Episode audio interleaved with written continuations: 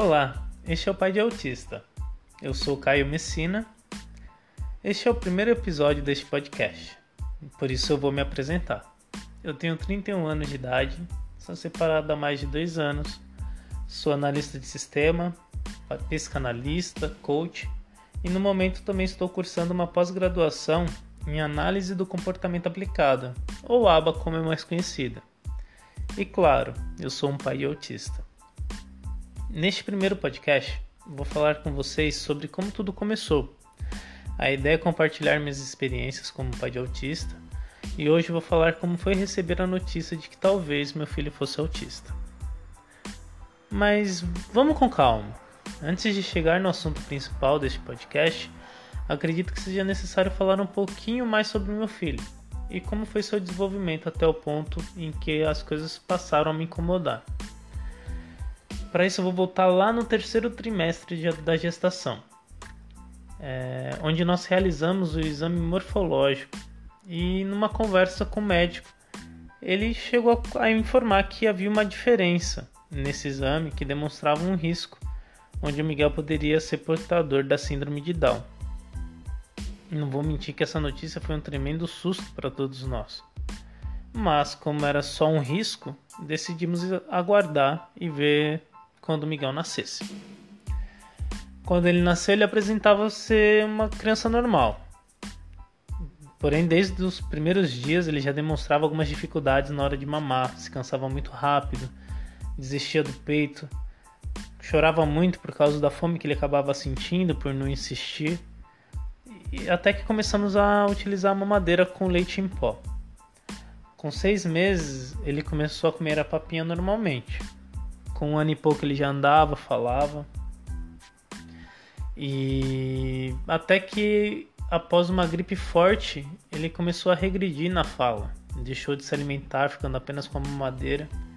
Sem falar no fato de que ele sempre buscava estar com algum objeto nas mãos e ficava fazendo movimentos repetidos com esses objetos. E a gente começou a perceber que isso acalmava ele em momentos de estresse. Isso começou a nos incomodar um pouco nessa época eu lembro que eu já estava com algumas dúvidas e muitas pulgas atrás da orelha em relação ao comportamento do Miguel. Porém eu ignorava tudo isso. Eu não queria acreditar que meu filho podia ser diferente. Até que uma pessoa muito próxima a mim na época, ao ver alguns vídeos que eu estava postando do meu filho no, na internet, me questionou se ele não tinha autismo. Não vou mentir para você que na hora minha vontade era perguntar se ela estava louca fui receoso na resposta e acabei falando que achava que não, que o Miguel era apenas uma criança que estava se desenvolvendo no seu tempo. Mas eu, no fundo, no fundo, percebi que eu não fazia ideia do que era realmente o autismo. Essa pessoa ela tem um sobrinho autista e comentou comigo alguns trejeitos do sobrinho dela e que ela enxergava isso no Miguel também. E fizeram ela desconfiar sobre o autismo no meu filho. Com isso, ela me orientou a levar ele em um especialista. Foi, foi então que eu levei minha preocupação para a mãe do Miguel. E após alguns estudos na internet, decidimos que não faria mal levar ele a uma consulta com um especialista. No caso, a especialista foi uma ludoterapeuta. Nessa época, ele, o Miguel tinha apenas 3 anos. A primeira consulta foi comigo e com a mãe do Miguel. Várias perguntas foram feitas, tentávamos responder tudo com muitos detalhes, com clareza. Afinal, queríamos provar que estava tudo bem. Após essa consulta, mais cinco consultas foram feitas com Miguel, apenas com ele. Nós não podíamos estar na sala, na quais vários testes foram realizados. E no fim disso tudo, houve uma reunião onde ela veio conversar com a gente e informou que ele tinha sim muitos traços de autismo, mas como ele era muito pequeno, ela não gostaria de fechar um diagnóstico tão cedo, mas que o quanto antes ele começasse a terapia seria melhor. Afinal de contas, ele aparentemente tinha criado um mundo fictício só dele e ele estava muito preso nesse, nesse mundo, né?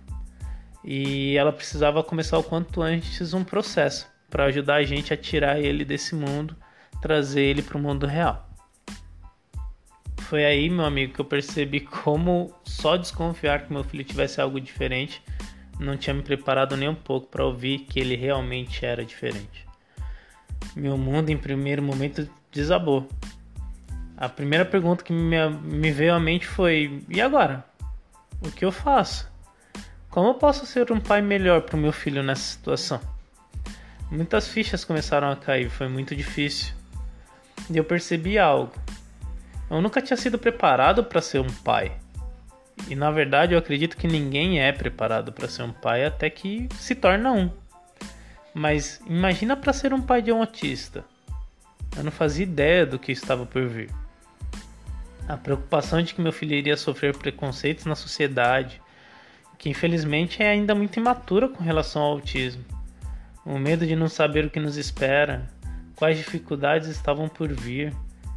Como que eu iria superar tudo isso? Todos esses pensamentos foram muito aterrorizantes. Após sentir tudo isso em uma fração de segundos, olhei para o meu filho e soube que não importava as dificuldades que enfrentaríamos. A minha função é a de fazer a diferença para ele, ajudando ele a se adaptar a esse mundo, de um modo que ele não precise deixar a sua essência de lado. Ele é autista sim, e qual é o problema disso? Todos somos diferentes. O autista é diferente em outros níveis, mas é isso. Diferente é a palavra. Obrigado a todos que ouviram esse podcast. Um grande abraço. Esse foi o primeiro episódio do Pai de Autista. Caso tenha gostado, compartilhe.